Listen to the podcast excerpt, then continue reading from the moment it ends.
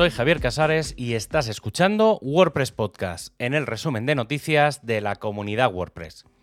En este programa encontrarás la información del 1 al 7 de mayo de 2023.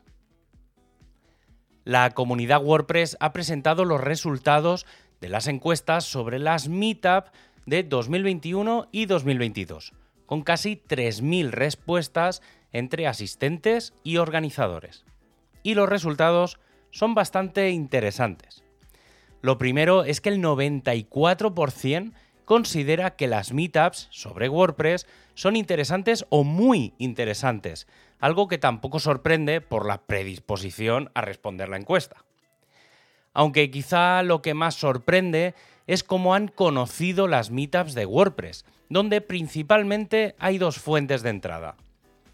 Personas que ya estaban en meetup.com y que han generado el descubrimiento allí, seguido de cerca por el boca oreja en la que otros miembros de la comunidad descubren las meetups gracias a sus miembros existentes.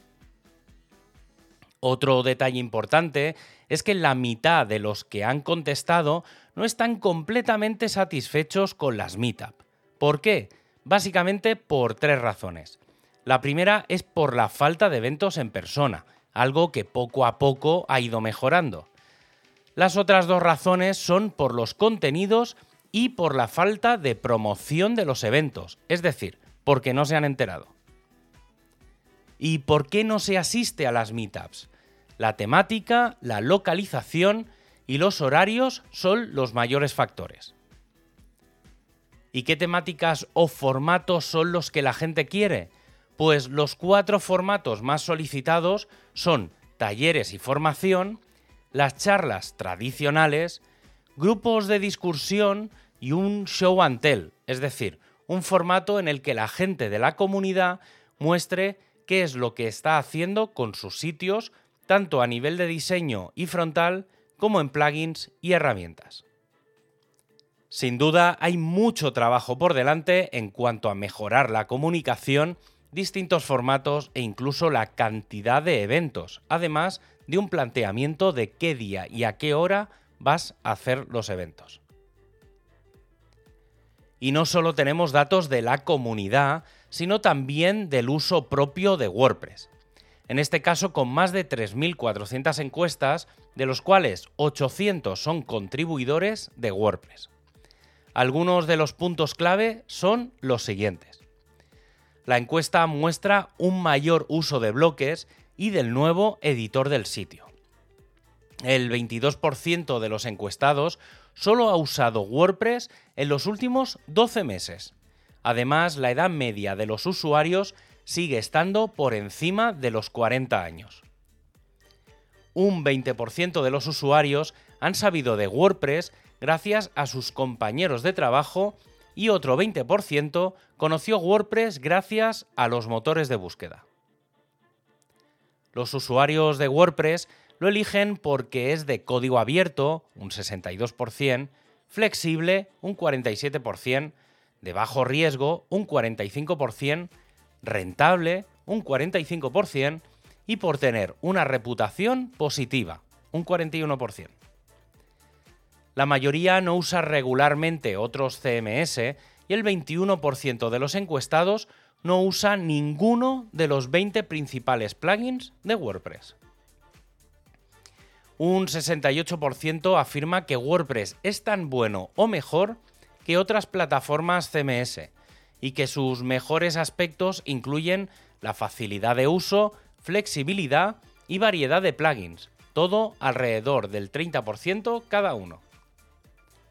Sobre los elementos más frustrantes, uno de cada cinco dijo nada, mientras que el 30% hizo referencia a las dificultades con la edición del sitio. Y este va a ser un programa también de varias novedades.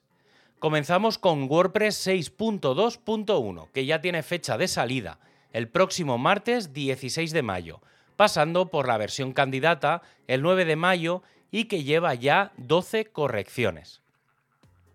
Otro de los elementos y lanzamientos que tenemos es con Gutenberg 15.7, en el que se puede cambiar el logo directamente desde la barra lateral. También se ha incorporado a esta zona una mejora en los filtros y gestión de colores del duotono. Desde WordPress 6.0 tenemos disponibles las fuentes fluidas y con esta versión de Gutenberg se ha mejorado la gestión de ellas, sobre todo en pantallas muy pequeñas, con un cálculo mejorado en cualquier tipo de tamaño de pantalla. También se incorporan mejoras en los listados de patrones en su formato apilado o mejoras en la barra superior y la vista de lista. En la lista de tareas de cara a futuro tenemos la posible integración de inteligencia artificial en el propio panel de administración. Las primeras pruebas van dirigidas a la creación de un asistente que permita realizar consultas sobre lo que existe en pantalla o redirigirnos a la pantalla correcta para realizar la tarea que necesitamos.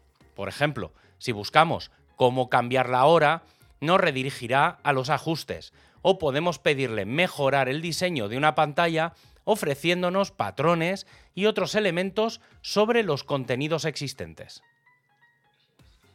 Para continuar, tenemos el primer tema de la comunidad WordPress, que no es un 20 algo y es que ya hace unas semanas que se anunció que se iban a crear más temas mantenidos por la comunidad, es decir, de larga duración, compatible con las máximas funcionalidades de los bloques y en este caso tenemos Stacks, el primero de los temas comunitarios pensado para ser usado para hacer presentaciones. Y para acabar con las novedades, tenemos el nuevo plugin de la comunidad llamado Fetch Priority. El atributo FetchPriority es un atributo HTML estándar que se puede utilizar para indicar al navegador que un recurso determinado debe de tener una prioridad particular para cuando debe considerarse para cargar. Más comúnmente se recomienda usar el atributo con un valor de alto solo en la imagen más importante de una página. El núcleo de WordPress ya viene con un mecanismo para detectar qué imágenes no cargar de forma diferida porque es probable que estén en el primer pantallazo, que suele incluir la posible imagen. Aplicar el fetch priority igual a height es la en las imágenes directamente con WordPress debería ser sencillo ya que existe esa lógica. El equipo de design ha propuesto un cambio muy interesante en el menú de navegación del editor que simplifica la navegación entre el editor de contenidos y el editor del sitio, facilitando las modificaciones y generando una navegación mucho más sencilla e inteligente. También se han planteado mejoras y una comparación más sencilla en el historial de revisiones de los estilos, pudiendo hacer una comparativa visual muy clara.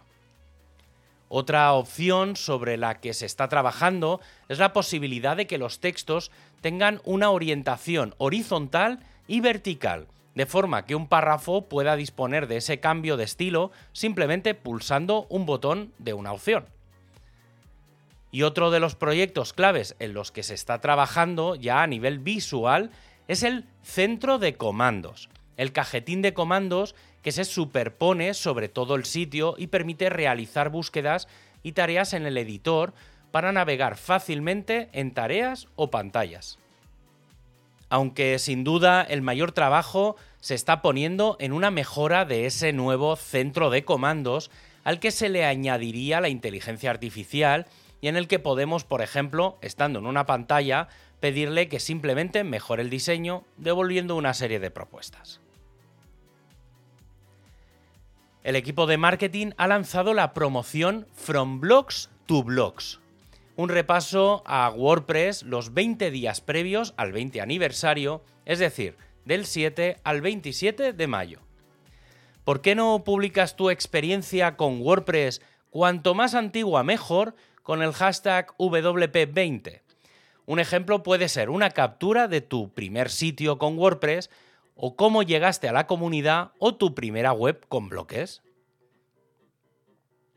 En el equipo de Polyglots vemos otra propuesta de edición local de un idioma, en este caso al de la Brenc, al català de las Terras de l'Ebre.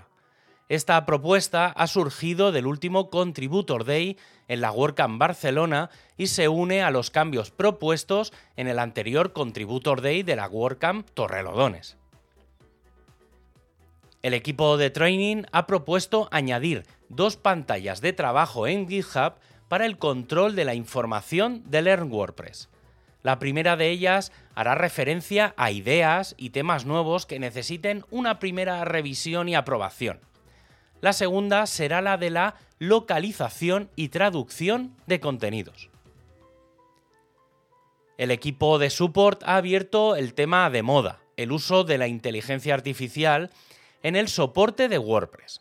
Es por esto que el próximo jueves 11 de mayo a las 17 horas UTC en el canal Forums del Slack Global se abrirá un debate sobre este asunto y si tiene sentido su aplicación en los foros de soporte de WordPress. El equipo de Community ha planteado sus objetivos para 2023, que se resumen en tres. El primero es el de crear más recursos para mejorar la experiencia en los Contributor Day.